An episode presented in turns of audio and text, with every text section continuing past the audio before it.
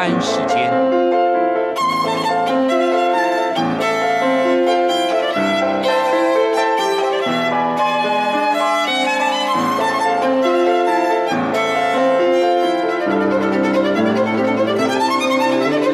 由天安门学生运动领袖王丹主讲。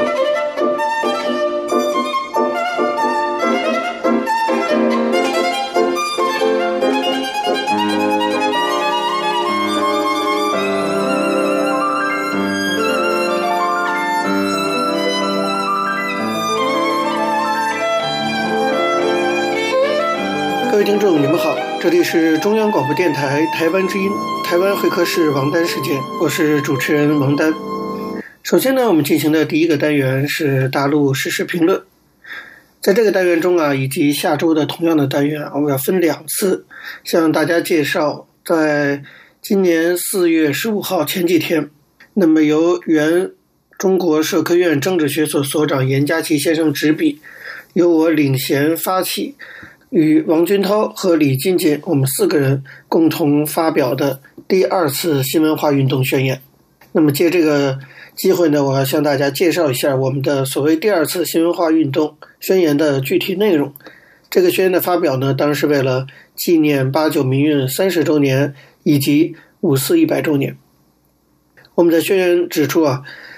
三十年前的今天，中国人民尊敬的开明国家领导人胡耀邦去世。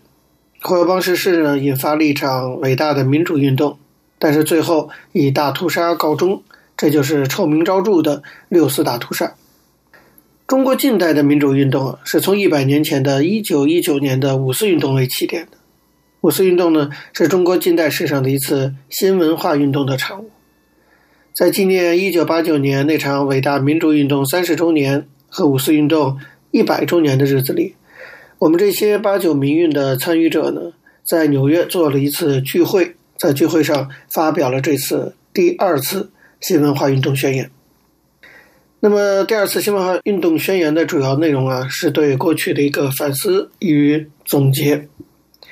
从一九一九年五月四号开始，中国人民以天安门为中心发起过三次民主运动，那就是一九一九年的五四运动，一九七六年的四五运动。和一九八九年以六四大屠杀注入史册的民主运动。我们知道，第一次的五四运动是以反对列强和不平等条约为出发点的；第二次和第三次的天安门民主运动是以悼念国家领导人为出发点。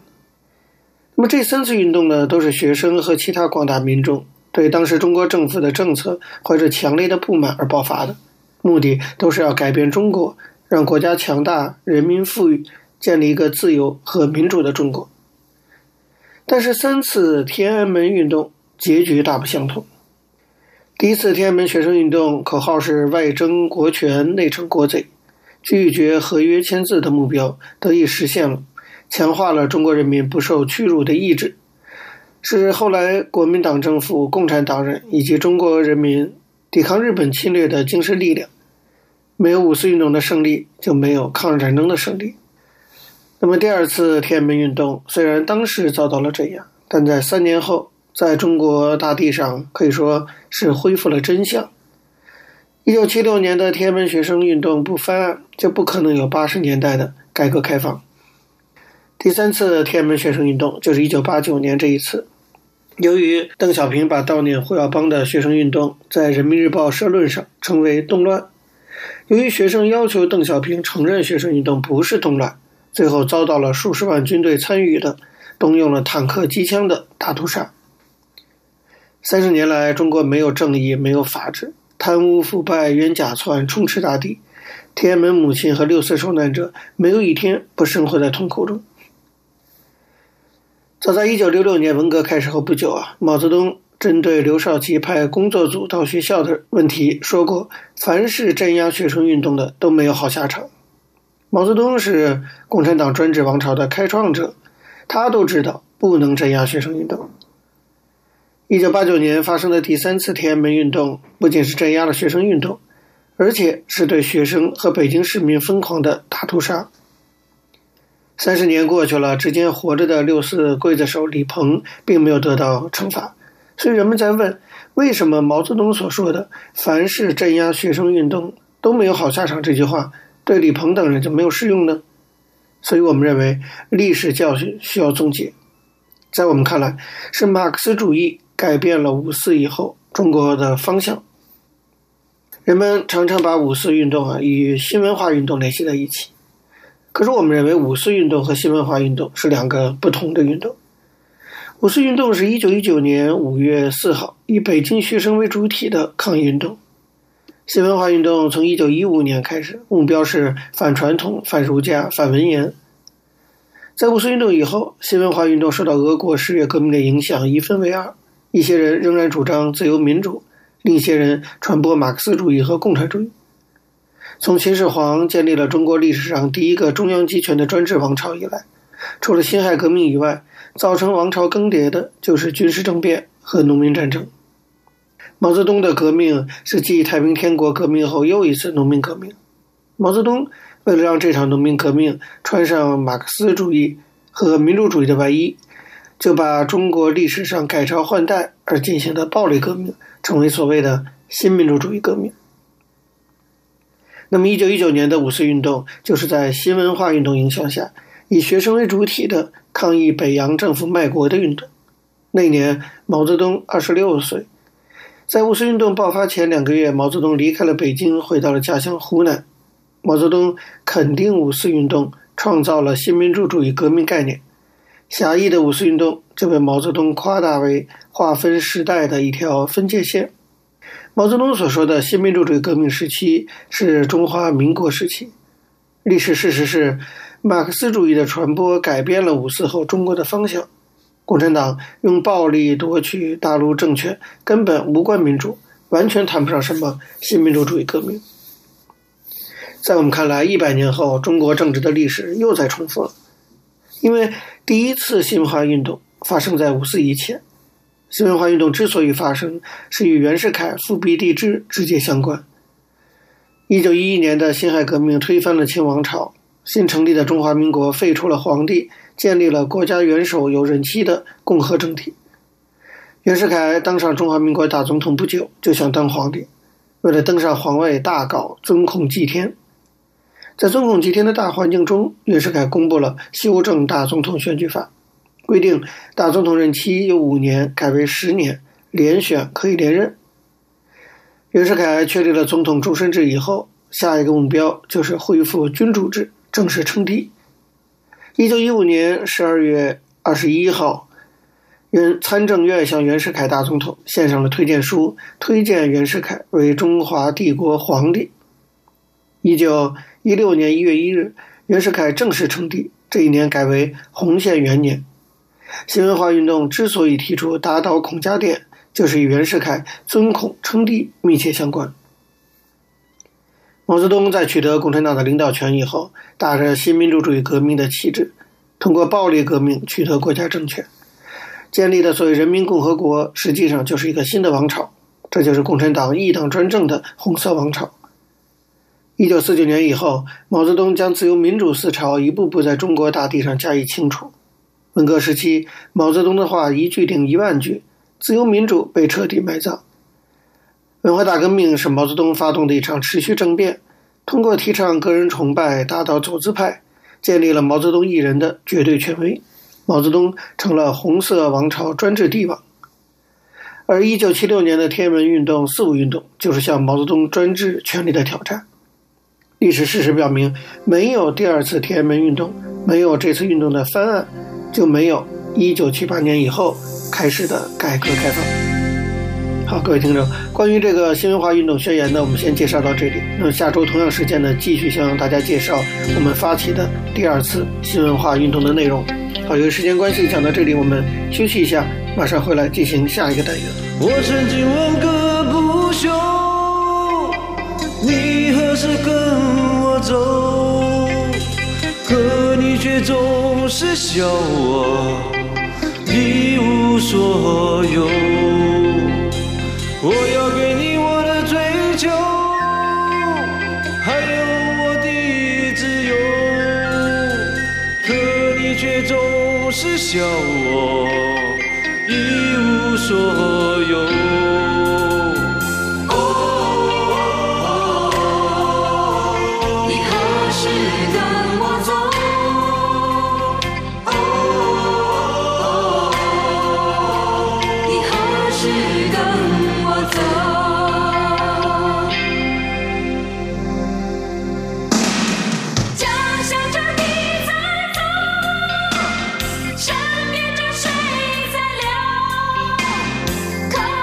各位听众，你们好，这里是中央广播电台台湾之音，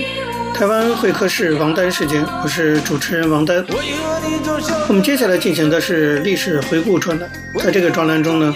我们要根据一些当事人的口述历史，回顾一下中国改革开放四十年来走过的历程。我们根据的是欧阳松等主编的《改革开放口述史》一书。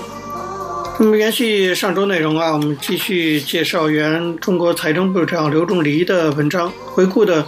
是一九九四年那次分税制改革的内容。我们知道，财税三大改革内容多、动作大，涉及到各方面的利益，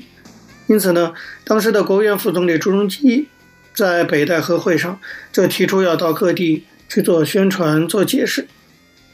中央政治局常委会九月三号通过财税改革方案以后，信息传播很快，一些地方反应强烈，主要是针对分税制方案，认为这个方案比较紧，并有一定的抵触情绪。像广东省委就给中央写报告，要求广东单独实行包干。除了广东之外，还有的省长私下说，以后我们要到朱镕基那里去领工资。朱镕基果断决定，立即带领中央各有关部门负责同志赶赴地方。与地方党政要员对话，听取意见，改进完善。所以，从一九九三年九月九号到十一月二十一号的七十四天时间里，朱镕基亲自带队，率六十多人的大队人马，其中主要是财税系统的人，先后分十站走了十七个省市自治区，包括计划单列市，由远及近。第一站是海南，接着是广东，最后一站是河北。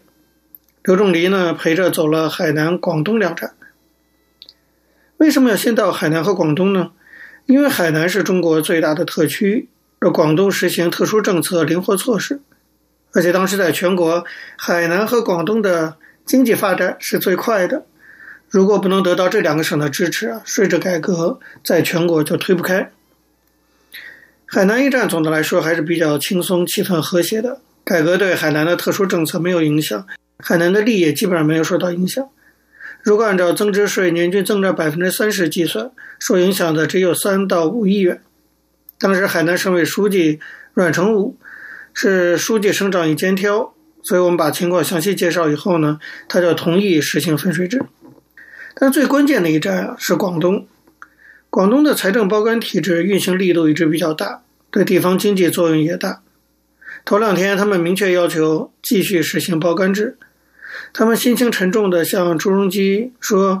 广东的特殊政策要不要实行？如果包干制取消，我们还要不要在二十年内赶上亚洲四小龙？”他们认为，按财政会议上所提出的办法，广东就什么大事也干不了了。这一来，事情就难办了。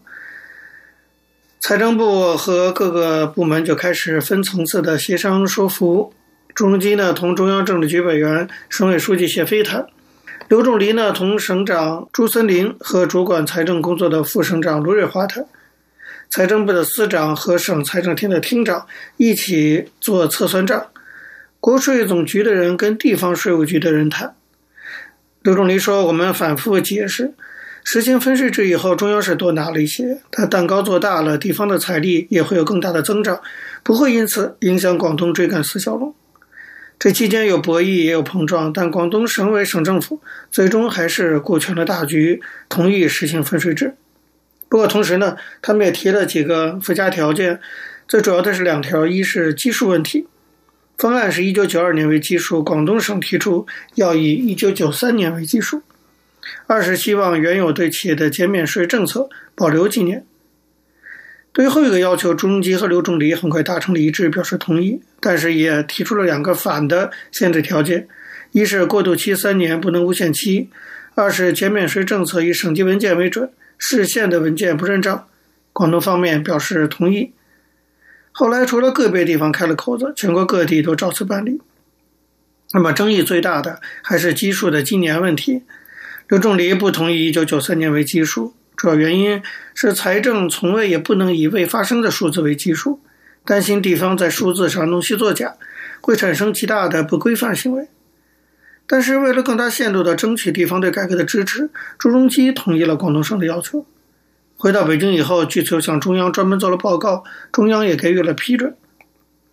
事后，朱镕基在评价广东时说：“总体上讲，广东的同志最后顾全大局，牺牲自己部分利益，也是为了要发展中国经济，完成党中央给的任务。”在整个过程中，出乎大家意料的是，中西部地区的一些省份一度反应消极，主要是这些省份对方案没有完全搞明白。他们提出，既然转移支付，钱早晚要返回来，增值税能不能不按七十五比二十五分成？能否百分百留给地方？消费税中央能不能不拿走？朱镕基在新疆说，分税制改革对贫困地区是有利的，你们应该举双手赞成。但是你们也不能太急，不可能一下子就得益很多。税制改革全国必须统一，没有哪个地区可以搞特殊。你们提出的要求一概不能接受。那么在中西部地区还有一个烟酒消费税的问题，主要是贵州、云南，他们的财政长期靠烟和酒来支撑，是名副其实的烟酒财政。当时已经决定对烟酒征收消费税。按照分税制的设计，消费税增量百分之百归中央。显而易见，这些地区是吃亏的。所以，一九九三年九月，江泽民召开片会，也叫六省座谈会。贵州省代表就站出来反对分税制，谈了分税制对贵州的影响。中央后来在其他方面给了这些省份一些照顾。贵州省的省长王朝文后来担任全国人大民族委员会主任委员。有一次人大开会的时候，刘仲藜问他。通过转移支付给贵州增加了不少财力，现在贵州对分税制怎么看？他说满意而不满足。刘仲藜说：“哎呀，有这句话就行了。”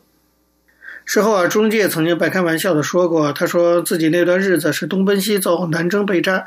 苦口婆心，有时忍气吞声，有时软硬皆施。在这两个月里，中央原定的分税制方案，在地方政府的强烈要求下，不得不做出一系列的调整、妥协与让步。但实行全国统一分税制的大原则始终没有被动摇。从一九九三年末，国务院正式决定进行财税体制改革，到一九九四年初实施改革那段时间，刘仲藜说他的心情啊，可以用一个词来形容最贴切，就叫做如履薄冰。因为改革的决定是中央做出的。的方案是财政部和税务部门提出的，具体组织实施也是财政税务部门的事情，账要由财政部门算，各种税要靠基层税务人员收。刘仲藜说他是第一责任人，责无旁贷。一九九四年的宏观环境其实并不宽松，信贷过猛，投资失控，通货膨胀。当时中国政府面临三种不利局面的可能：第一呢是通货膨胀持续发展，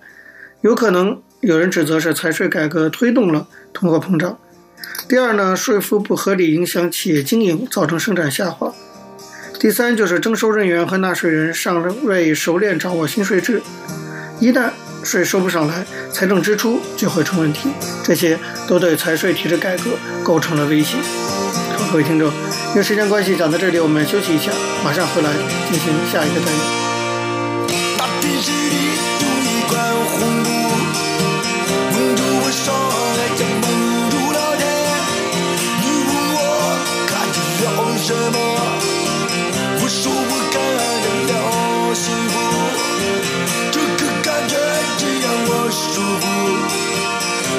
各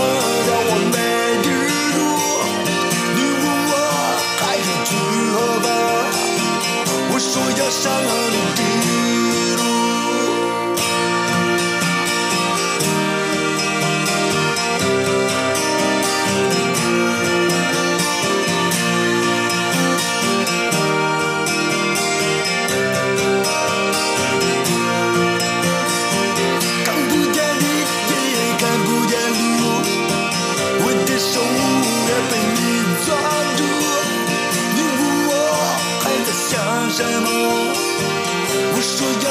听众，你们好，这里是中央广播电台台湾之音，台湾会客室王丹时间，我是主持人王丹。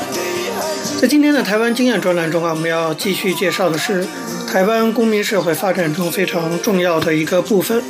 那就是社区大学的经验。希望这些经验呢，能够成为未来中国大陆类似建设的借鉴。那么，延续以前的内容啊，我们继续就一些。社区大学开设的具体课程的内容，来向大家做一些介绍。那么下面我们要介绍的呀是万华社区大学的绿野仙踪社。相关介绍是因为万华社区大学教师熊柏清写的回忆文章《绿野仙踪社的过往与未来》。他在这文章中提到，大概两年多前到台南成功大学参加由台南市社区大学所主办的研讨会，那是个讨论关于水的会议，主要是关心政府编列庞大的治水预算对于台湾山林自然生态的冲击。因为身为生态保育团体，习以为常的警觉意识到，建设即是破坏，重大的建设意味着绝对严重的破坏。三天两夜的讨论让大家意识到，该为台湾的自然生态，尤其是河川，做一些守护自然环境的努力。在南部的保育朋友们似乎早有了答案的定见，而居住于号称首善之都台北市的我们，似乎还待拨云见日。对于水，并未真正的了解问题的根源。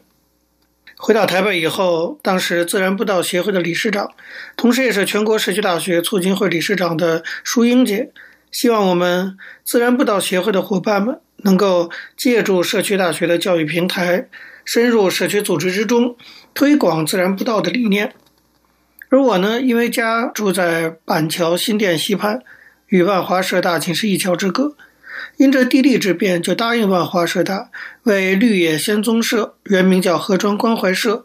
设计一个学期的课程，目的是希望能够培育出为民众导览华江雁鸭公园的解说员团队。而存在我心中另一个未明说的原因，则是希望透过师生讨论的激荡，由多元面向的角度来了解淡水河所面临的种种问题。课程是类似讲座的形式，由不同的老师从动物、植物生态、地景、地貌变迁与在地人文演进等各个面向，采用室内授课与户外导览交互实施验证的方式，让学员洞悉淡水河的今昔过往以及必须面对的现实难题。透过老师们的授课和实地导览。绿野仙踪社的学员对于淡水河的生态变迁有了提纲挈领的了解，集思广益的论证，让大家渐渐明了问题的全貌，对于艳压公园有更深入的认识。水局艋舺的柯德龙老师带大家看日治时所兴建的防范旧堤。在一堆水泥建筑物之中，就像加纳仔，也就是双元的旧地名所盛产的麻竹笋一般，露出头来，熙来攘往，车声鼎沸的黄河北路边。距离河边已经有六七十公尺之遥，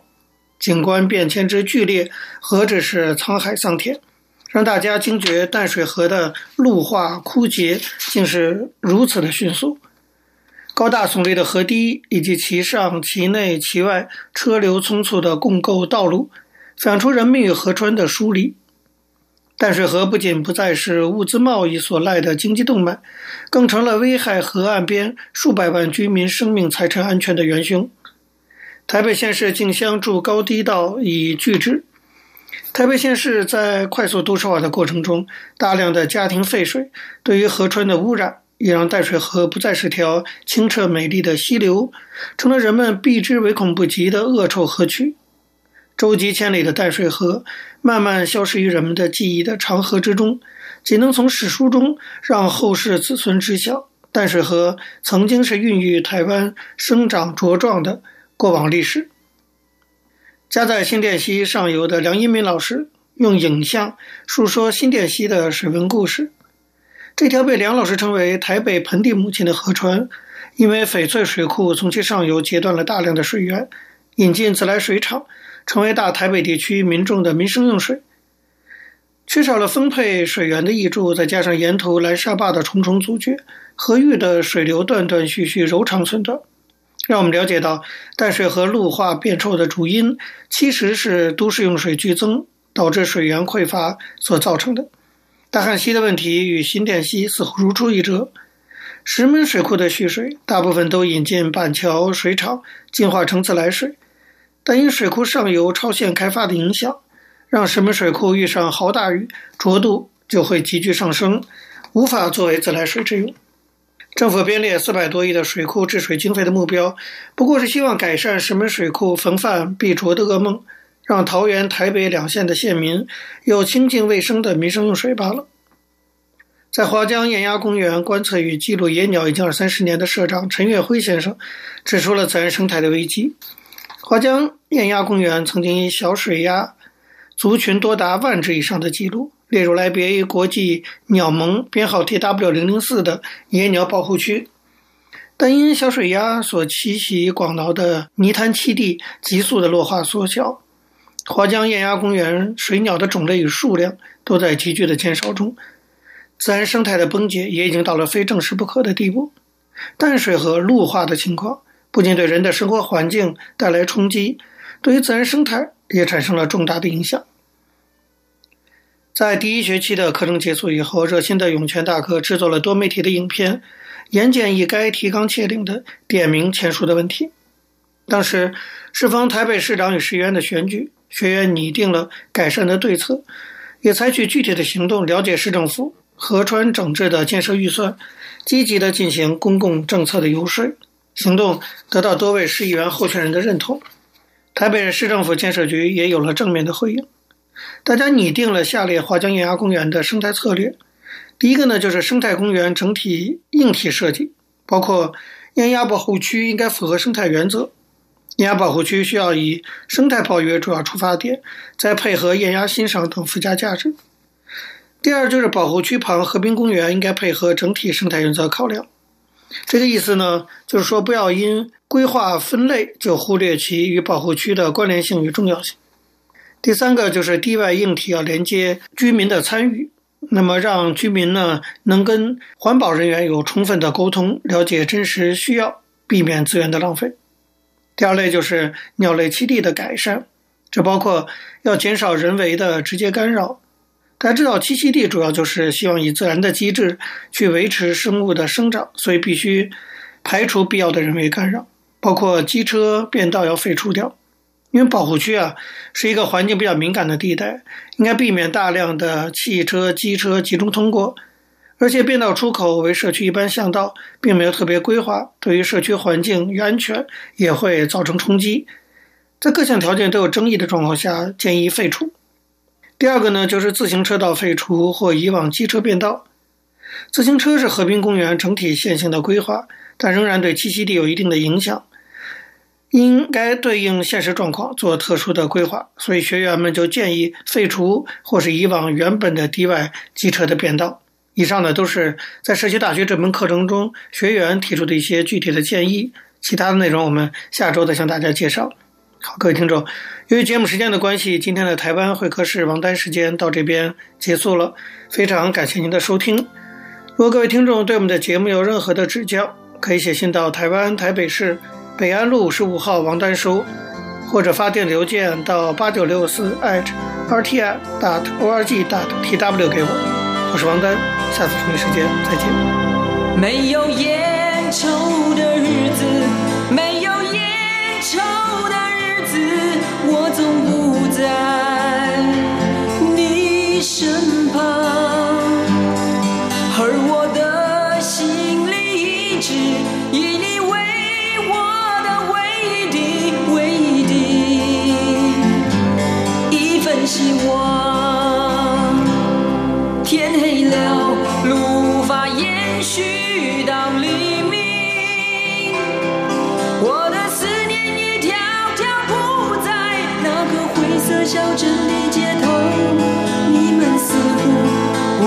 习惯没有蓝色的鸽子飞翔。啊